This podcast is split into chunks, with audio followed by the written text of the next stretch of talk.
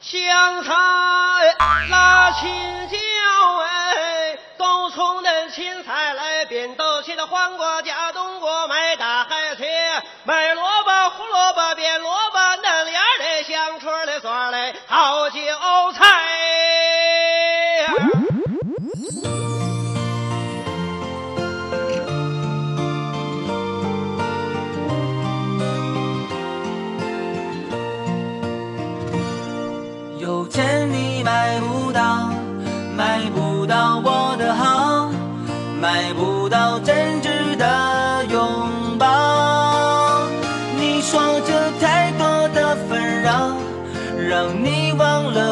亲爱的，那些哪儿去了？嗨，手机边，亲爱的小伙伴，我是莫言。刚才大家听到的呢是非常经典的相声啊，卖布头，然后里面关于老北京这种吆喝和叫卖的声音。那其实我们现在做电商呢，大家也涉及到吆喝和叫卖，是吧？我们引流、做广告、做营销，不就是相当于当初的吆喝吗？哈。首先呢，要说感谢所有朋友对莫言的支持哈，特别是那些每期节目都留言点赞，然后每期节目都抢沙发的朋友们，比如说像大大怪兽啊，嗯，穿 Prada 的女魔头啊，还有什么华天星星啊，这都是近期给莫言留言的哈，特别要感谢大大怪兽，他每一期都在抢沙发哈，希望这期节目你能够听到哈，继续支持我，也希望更多的好朋友们能够喜欢莫言的节目哈。那之前是不是有答应过大家要讲 A P P 和新媒体的创业呀，对吧？那莫言看了一下后面的 P P T 呀，哈，我觉得这个有涉及广告的嫌疑，特别是跟像喜马拉雅呀、凤凰呀这些渠道签约了之后嘛，呃，就是更加不能够来去说一些涉嫌广告的内容哈，特别是新媒体创业里面，很多都是讲啊这些。网络渠道，然后这个网络电台渠道，它的一个创业的模式，所以基于这样的哈，莫言特地又为大家延伸了一部分，就是关于 O to O 的创业。所以说今天来跟大家简单的带过新媒体跟 A P P，因为 A P P 创业的这个板块里面，我们也介绍了很多呃在线的订餐啊、订做的软件哈，也是可能会担心会有广告的嫌疑啊。那所以说这个这个 O to O 没有关系啊。O to O 这个围绕着最近刚刚结束的双十一啊，今年双十一的这样一个卖点，也是说线下的很多卖场参与到这其中了，对吧？首先，这个 O to 啊，今年确实是线下为双十一的数据贡献了非常多的力量哈。那我们来回顾一下，那今年天猫刚刚结束的双十一啊，成交额啊接近六百亿，五百七十多亿，是不是？除了线上传统的销售呢，是跟往年没有什么区别以外，今年像淘点点啊，包括商场端的一些基于 O to 的发力哈，也是啊，我们今年双十一非常大的一个亮点。那最近双十一结束之后，就有很多商超系统哈，这个商城、超市啊、shopping mall 这些渠道呢，能够找到莫言，希望来跟大家分享一下 O to O。那其实。我们刚刚为什么会跟大家分享卖布头的这个相声哈？其实因为，在很久很久之前，我们都是传统行业，直到有一位神一样的人物，就是马云出现了。马云出现了之后呢，可以说改变了一个零售的模式，也不叫改变哈，他是给零售增加了一个全新的渠道。那后来。电子商务发展起来之后，很多人他就不满意了嘛，对吧？认为，呃，线下渠道受到了线上的冲击。那应对的比较快的呢，他就跟风从事了电商，有在淘宝上开小店的哈，还有像银泰百货这样整个卖场都提供一个全新线上渠道的哈，从商场这个角度切入的。那更多的呢是这些传统的商场没有来及时应对哈这个电子商务的变化。那我们追溯到哈，为什么会有双十一？双十一的现象又是怎么产生的哈？最早呢，其实双十一是从两千零九年开始的哈。那电商的这个起点啊，不，电商的这个特点就是无节不庆。哎，但凡我有一个节，我就要打折促销一下，是吧？其实双十一在两千零九年的时候只是一个普通的活动。甚至到二零一一年哈，它的规模都不算非常大哈。那二零一一年之前规模都不大，那到二零一一年，大家想一下，二零幺幺幺幺幺幺哈，这个是六个一，所以就是被称为世纪双十一，这是阿里当时打出的公关口号，这也是莫爷公司参与的第一个双十一的活动哈。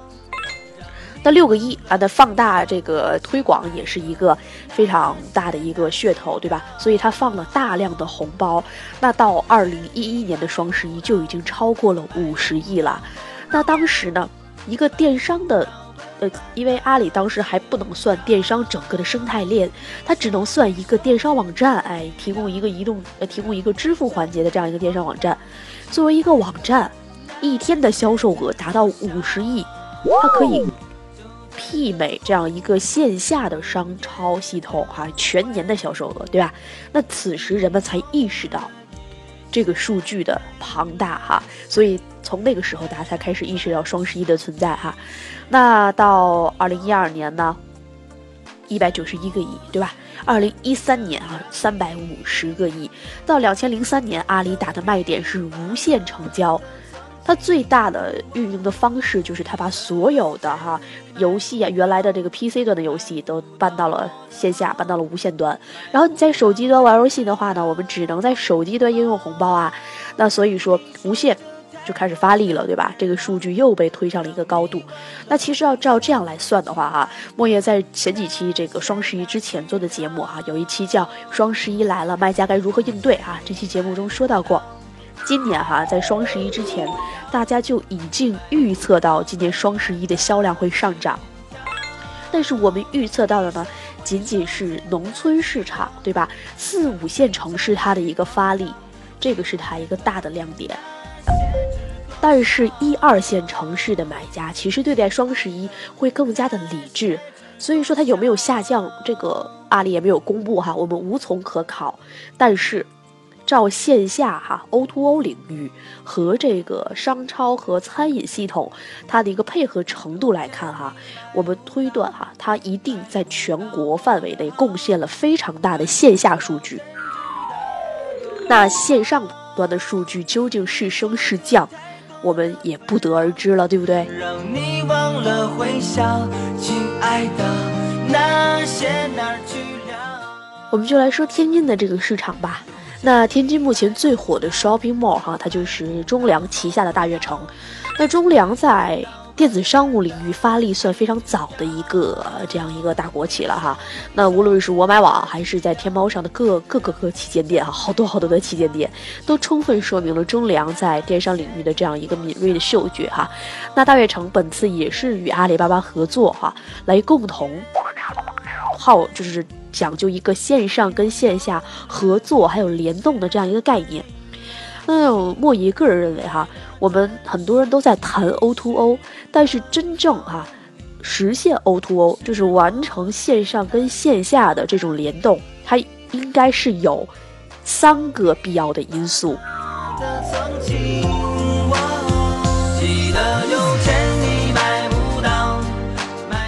第一个必要的因素。就是 O to O 首先要打通移动支付环节，这也是联动线上跟线下的一个门槛儿，相当于，因为我们想一下哈，呃，大概在去年，大家记不记得中国移动哈做了一个广告，这个广告就是我们上公交车拿手机滴，这样就可以支付我们的公交车的车费了哈，然后我们到商场拿手机。滴一下，然后就可以完成我们的消费了，对吧？当时只是一个概念哈，现在我们的科技确实支持扫码支付呀，呃，什么这个近距离接触式支付呀，等等这样的一些技术哈。那其实 O to O 哈早就应该发展了，但是我们国家是不是在今年的时候有限制二维码支付？主要还是考虑我们用户的一个支付安全问题，所以说 O to O 的发展当时突然间在那一个时刻停滞了一下哈。不过今年哈，O 这个双十一跟大悦城它的一个合作就是从移动支付环节进行切入的。莫爷个人感觉哈，比如说我是一个商场的运营方哈，如果我自己开发一个支付系统，是不是无论是用户的信任度也好，还是说人们的使用习惯也好，都不能够。来很好的发展这种移动支付软件或或者是工具，对吧？首先，用户可能会担心，哎，我的银行卡信息会不会泄露啊？哎呀，那我支付完了安不安全啊？等等等等一系列，对吧？所以说，它需要一个三方的移动支付环节来为它进行支撑。那今年双十一就有支付宝，对吧？支付宝来承载了大悦城的餐饮、购物等等领域的一个移动支付环节。那其实我们说到移动支付软件呢，它呃可以说改变了整个餐饮和购物领域。它的变化呀，对比我们原先的这种传统的团购模式，我们也可以团购代金券，对吧？它的变化主要有哪几点呢？哈，主要有两个方面。大家回想一下，我们原先的团购模式，要么是团一个固定的餐，要么是团代金券，对吧？其实莫爷个人就非常喜欢团代金券哈，因为我到那儿可以随便点我想吃的东西，然后它又能够打折，相当于对吧？那个代金券多少钱？带一百就会省省二十块钱。然后还有一点。它不用提前预约，也不用提前去这个团购，我可以到了商场之后，到了餐厅之后，看我究竟点了多少钱，然后我再去团购，对吧？这个是莫言喜欢团代金券的原因哈。那现在有了淘点点，大家想一下它的变化是什么？首先，它第一个变化是弥补了传统团购商家。要求有验证设备以及差额支付现金结算的这样一个麻烦，就是原先哈，我们比如说八十块钱团了个一百元的代金券，首先商家要有能够验券的一个设备，要么我放在这个门店一个小的这个一个电脑，对吧？要么我需要每个订单都打手机，用手机来拨号来验证，它就是需要有一定的设备。但是现在呢，这个通过淘点点也好，通过移动互联领域也好，你可能有一部手机，你就能够在后台查看。如果你没有手机，未来其实一个发展趋势就可以通过一个移动终端设备，为这个商场每一个商家都部署了。这个移动终端设备会是大家想象不到的一个低价格，这样的话，它就降低了商家参与的一个门槛，对吧？第二个变化，它能够让用户更加信任。因为我相信支付宝，所以我习习惯性的去用我这个支付宝支付、手机支付等等方式，对吧？因为它有一个信任的三方支付平台给我提供这样的服务支持。那第三个变化就是它间接提升了店铺的客单价。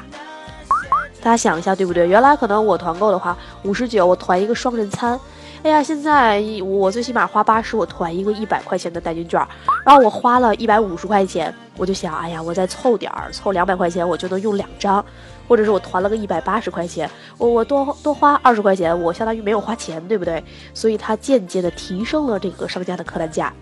但是原先呢，可能我一个人吃饭，我点点一个菜，点份米饭，哈，四五十块钱就搞定了哈。所以说啊，线上目前在呃。移动支付端哈，它都是有这种部署的哈。比如说我们现在手机淘宝、手机天猫哈、淘点点都在同步的推哈这种餐饮和购物的一个新的方式。那今年线下呢，在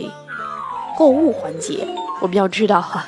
今年线下大悦城很多门店都贴了二维码哈，只要看到这个二维码，看到这个铺干胶贴的店铺，都是参与了线下双十一的这样一个店铺。那它主要的特点就是。比如说，我们平时买一千多块钱的鞋子，在线下此时此刻参与双十一啊，这个只有只要二百九十九块钱。那原先我二百九十九块钱是极其难在线下买到鞋子的，对吧？我们要知道，现在商场的一双鞋哈，有没有品牌的就得一千来块钱，非常非常贵的哈。那今年哈，就是双十一，它给买家是一个什么样的这个引导哈？就是你在线下可以试穿。你可以购买到非常适合适、非常适穿的那个非常舒适的这样一个鞋子哈，来避免啊你在这个线上购买这样的一个不足，而且我又能够让你享受到线上同步的价格。你在线下给我现金，你可能要付八百块钱，但是你在线上你通过这种支付宝来给我支付的话，你只要二百九十九块钱。大家想一下，如果这样做的话。那线下和线上就不再是一个相互竞争的关系了，对不对？它可以完美的，对于品牌商来说，它可以完美的把线下的这种渠道商跟线上的这样一些电商店铺有有效的结合起来，对不对？它可以让这些线下的商超系统，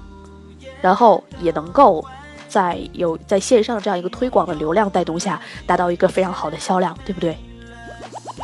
那大家就会说哈，那莫言说了这么半天，我没有听到移动支付跟 O2O 究竟有什么太密切的关系。那这件事儿，我在线下展示完了之后，我就开淘宝店儿，我让人家去我淘宝店儿买，那不也成吗？对不对？其实这个大家就错了哈。首先，呃，你像原来我们商家就说餐饮吧，他很很难去说一家做餐饮的店铺，我上线开一个淘宝店儿，专门卖我的代金券，因为它是有地域性的，对不对？其次啊，这些购物的商家，那我比如说我是一个达芙妮的代理商，我在线上开了一家淘宝店，那大家想一下哈，那人家顾客为什么在同等价位，甚至你还比人家价格高的情况下？不去像什么达芙妮旗舰店啊，达芙妮当当网的这个唯品会这个店铺啊，就是专门卖尾货的一个当当网的模块，或者是唯品会，就是 VIP 点 com 那个网站哈，为什么不去这些网站买官方授权或者是官方开店的商品呢？那为什么会来买我们店铺的，对不对？其实啊，人们在购物的过程中，他都是有一个冲动在里面的哈，那这个冲动。其实就是移动支付应该解决的问题。当你看到这个产品你非常喜欢的时候，你不需要上淘宝货比三家，我们不需要在易淘中搜索这个价格对比，也不需要去查看它众多的历史价格啊。你之前有没有参加过聚划算？你之前有没有打过折，对吧？那我在一冲动的瞬间觉得这个非常合适，那我就可以来通过移动支付来支付了。然后这个钱就到商家账里了，对不对？啊，当然这也是移动支付环节为商家带来的另外一个好处，就是它的账期结算的非常快。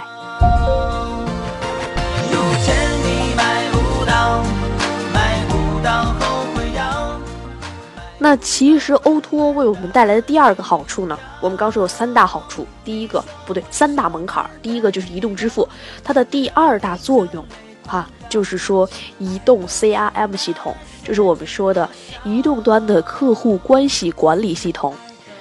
大家想一下哈，原先我们身上会揣着很多会员卡，这个会员卡是可能是我们一些常去的店铺，比如说我我经常会逛大悦城哈，我有大悦城的会员卡。那我喜欢吃这个呃，比如说呷哺呷哺，它推出了一个会员卡，当然呷哺没有哈，不涉及做广告哈，那就可能有呷哺呷哺的会员卡。那我可能喜欢吃海底捞啊，我有海底捞的会员卡等等这些大家熟知的一些商场吧，这个餐饮系统，还有这个某某某鞋店，我可能会给你带着会员卡。那如果我们去逛大悦城，会有好多家店，我今天想要说我要逛大悦城，我是不是身上需要揣很多张的会员卡呀？而且这个大前提还是说这个顾客有进过我们的店铺，对不对？他在我店铺中实际产生了消费，或者实际有一个领取的过程，我才能够为他提供会员的服务，会员的折扣啊，以及这种会员的消息推送，对不对？也不叫消息推送，就是可能传统的就是发短信，像比如大悦城搞什么活动都会给我发短信。那其实 O2O 它的第二大好处，它的第二大意义就在于移动 CIM 端，就是。呃，你看今年双十一哈，可能我都没有实际参与到大悦城的这个活动中来，我只要逛一逛，啊，我通过 WiFi 也好，通过线下的一些抽奖活动也好，我就把它换成我的会员，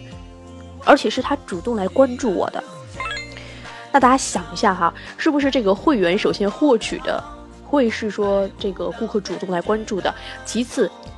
从顾客的角度来说，他不需要再在身上揣很多的会员卡哈，装很多的会员卡出门，他只需要带一部手机，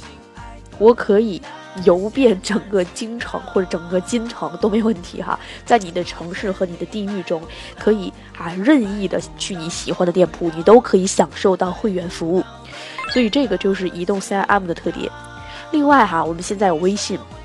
有这个百度直达号哈。关于微信和百度直达号的作用，大家可以听之前那个节目哈。呃，微信几个账号与百度直达号的区别那期啊，也是目前播放量排名第二的。第一是让你省钱的，让你终身受益的双十一省钱大法哈。所以说，大家就可以听那一篇哈，有关于介绍到这个百度直达号和微信。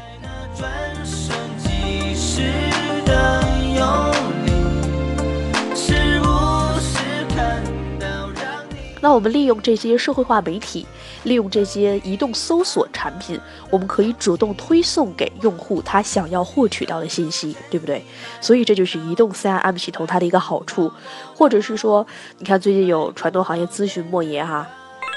找我们做服务，他就是说他希望利用微信来完成一个移动的会员系统，他可以将我所有渠道。购买我产品的这样一个顾客，都通过我的官方微信进行积分，然后我把他的积分，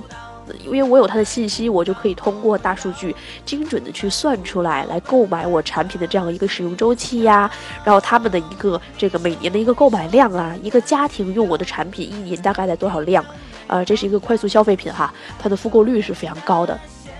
那通过这些统计，是优化了我整个供应链端，优化了我整个电商渠道不同渠道的一个备货。那这个是不是就有它的价值存在？那对于餐饮来说，我同样可以统计到我的会员爱吃哪些菜，对吧？在线点餐的系统，我可以分析出来我哪些菜的备货量，这个原材料会备的多一点。呃，然后我每一个菜的这个呃生产叫不叫生产哈？做做这个菜的这样一个时间周期，那这样的话，我比如说我炒一个菜三分钟平均，那我每天有大概多少人来到我的线下，我就可以针对性的提供一些呃良好客户体验的这样一些服务，比如说二十五分钟菜品上齐等等等等等等，对吧？所以说它就是说给我们商家是有实际性好处的，那就是通过移动 CRM 系统来统计的。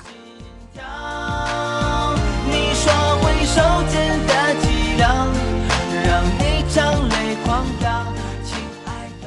那关于 O2O 的第三大好处哈，那就是啊，也就是它最后也不叫最后哈，可能更多的好处是有待各位的发掘的哈。但是莫爷个人认为哈，O2O 第三大好处就是它提供了一些全新的促销手段来给传统的商家。呃，其实我们现在看到的是电子商务发展的非常快速哈，但是从数据端来看。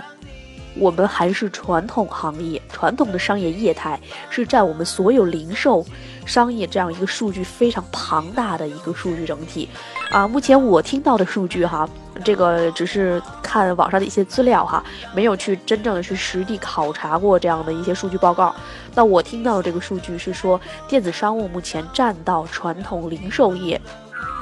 呃，占到中国全部的零售业的百分之十，也就是传统零售业占百分之九十。那即便是像美国这样一些电子商务非常发达的国家，它电子商务领域也仅仅占有百分之三十的市场份额。也就是说，电子商务必然还有一个非常大的发展空间，但是它一定不会超过传统行业的。那大家就是很多做传统行业的商家就会问。那为什么我的生意这么受到冲击哈？为什么没有人来我这儿买东西哈？大家想一下，我们刚才片头放的那段相声，什么有胡萝卜变萝卜什么那个对不对？那个卖布头的吆喝，大家想一下，你的营销活动究竟做的怎么样？卖萝卜胡萝卜变萝卜，嫩芽的香椿的蒜嘞，好韭菜。那其实 O2O 就是为商家带来了一个全新的促销手段，来促进传统商业的发展。那其实，呃，我们想一下，传统行业想触电，必须依托于电子、信息、移动和社会化媒体渠道，这四个是莫言总结的哈。这个电子信息。这两个渠道我们就不用说了哈，借助于电信渠道也好，借助一个新的平台也好，那移动就是我们刚说的移动支付、移动 CM 系统，那社会化媒体就更不用说了。那大家想一下，去年资本市场关注的好几个传统行业，都是因为他们利用社会化媒体，然后就开始投它，对不对？最典型的就是那个皇太极哈。虽然莫言非常崇拜皇太极对于社会化媒体端的这样一个营销的理念哈，但是但是我不认同他的煎饼哈，因为说皇太极他老婆就是贺畅他老婆是这个。天津人是吧？然后特别擅长做天津煎饼，但是皇太极的煎饼真的是跟天津的传统煎饼的味道还是有所差异的哈。但是他确实是非常好的利用了这种社会化媒体，利用了他的一个营销渠道，来哈让皇太极呃在去年这呃一年的时间里发展的如此的迅速。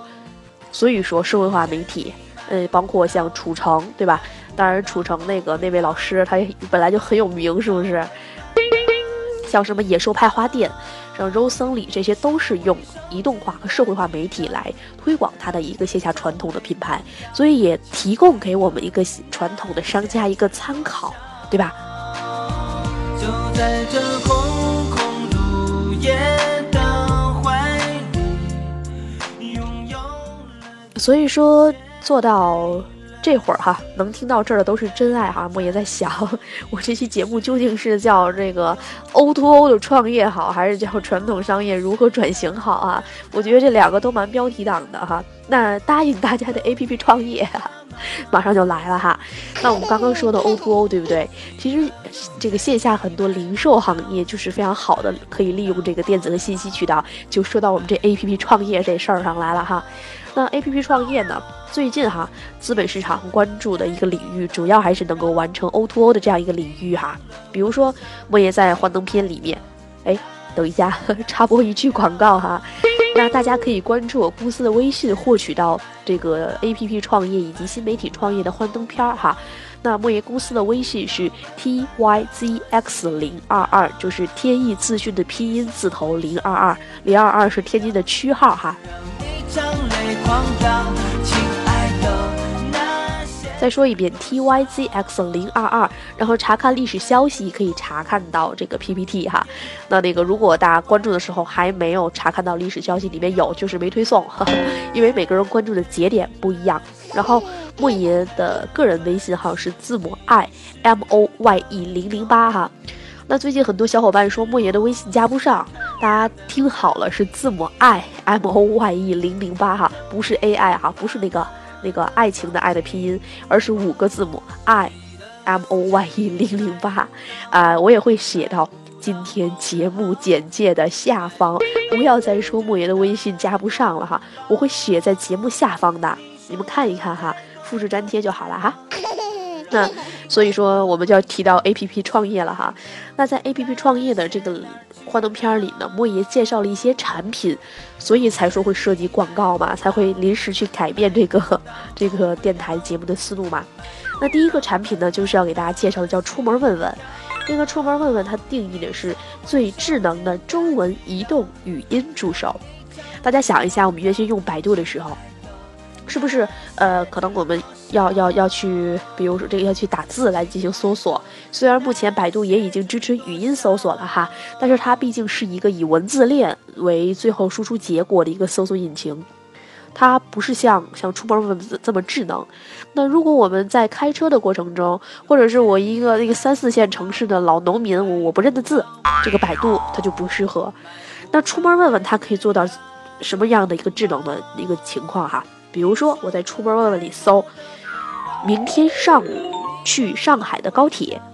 那他就可以来给我直接推送出来我的高铁票的地址。哦，不对，是高铁票的时间和他的购物地址哈哈。我我要把它拆分开，或者是我跟他说找一下上海陆家嘴附近的五星级酒店，一晚要在三千块钱左右的。然后他会直接给我推出来这些酒店的地址以及它的人均消费，这个其实是百度做不到的，包括苹果的 Siri 它也不能够这么精准的来判断你搜索的这样一个语音和语义哈。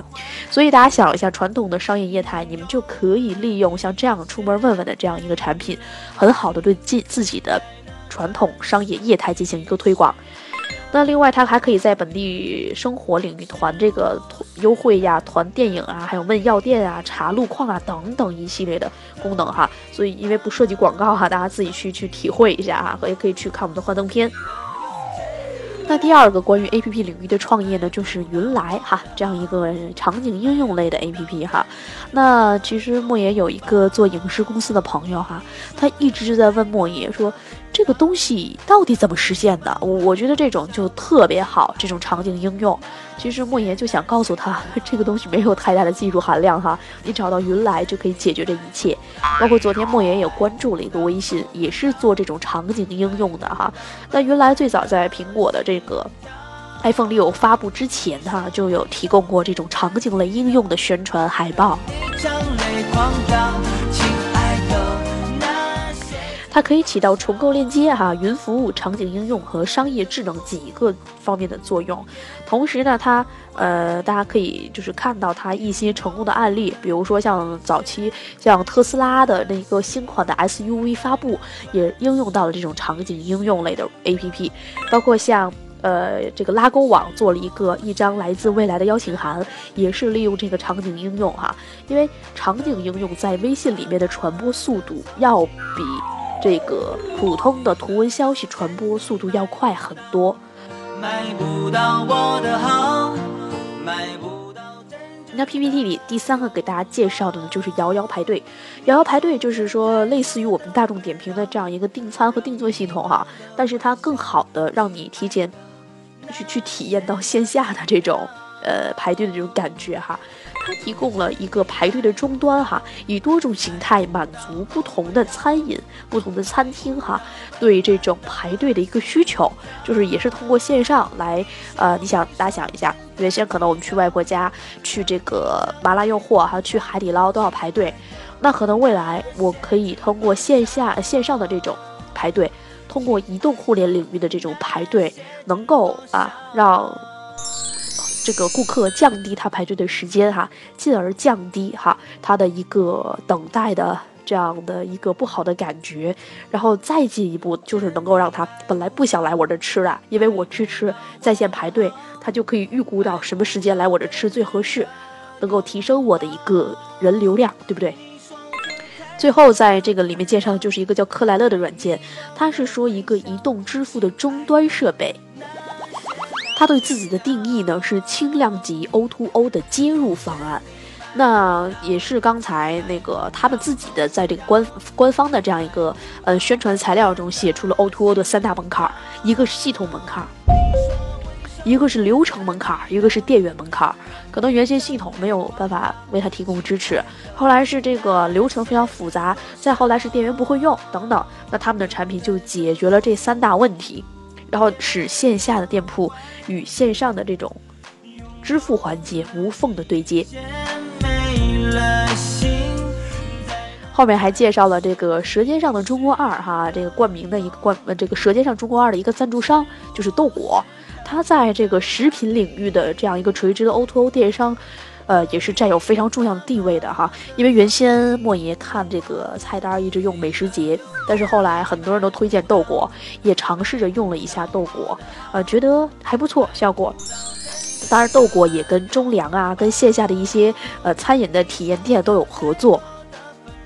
那围绕着 A P P 创业呢，在幻灯片中，莫言还介绍了像。呃，摸吉天气，像万年历，像大姨妈，像还有一个这个同性恋啊，gay 们用的一个社交类网站，针对于同性恋哈男同性恋的垂直市场，就叫做 blue 的，blue 在这里是忧郁的意思吗？莫言读书少，你不要骗我。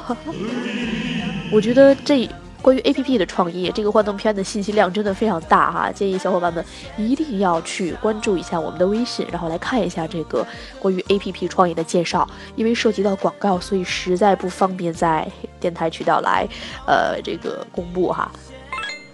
好了，那基本上本期的节目就是讲了 O2O 与 APP 创业的这个内容哈。那很多小伙伴问莫言的节目大概多久更新哈？非常喜欢莫言，要长期关注。我能告诉你们，我心情好的时候就会更新吗？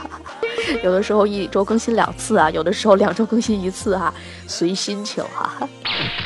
好了，再一次感谢所有的小伙伴对莫爷的支持哈。那这里就是本期的莫说电商，感谢每一位给我留言点赞的小伙伴，没有你们就没有我今天辉煌的数据哈。那这个喜马拉雅已经表示了，不会在目前现阶段没有考虑再签约第二个关于电商和互联网的节目哈。我听了这个话暖暖的哈，我也不知道是真是假，是安慰我的还是说真事儿哈。不过还是感谢小伙伴们。那喜欢莫爷节目的呢，可以转发到你自己的这个。客户端，也可以说帮我留言点赞啊，也欢迎大家给我提出意见。那句话怎么说的来着？一个人的成功，如果周围每天都是肯定你的人，那不能说明你的成功。什么时候你的周围出现了别人的嫉妒、谩骂等等，你才说明你正在踏入成功的路上。比如说，你像马云啊，大家都说他不好的时候，人家就成功了嘛，对吧？所以啊，让暴风雨来的更猛烈些，哈哈。呃，那个你们都赶紧过来，赶紧过来哈！那个之前莫言对人身攻击的这个听众还都会拉黑啊，现在我觉得让暴风雨来的更猛烈些吧哈。好啦，这里就是本期的莫说电商啊，因为录完这期节目的一瞬间，我就要赶紧跑去北京哈，来见几个朋友，所以说本期的节目就不给大家做音效了哈。正好有人说我音效太闹，所以听睡着了。本期节目哈，不怪我。怪有人提出来背景音乐闹哈，好不好？好啦，小伙伴们，拜拜，祝你们周末愉快。哦，对对对对，再补一句哈，我有鼻音不是因为我感冒，是因为我有鼻炎。谢谢小伙伴们对我感冒的关心和持久的关心。好啦，我走啦哈，我都怪自己很啰嗦哈，拜拜。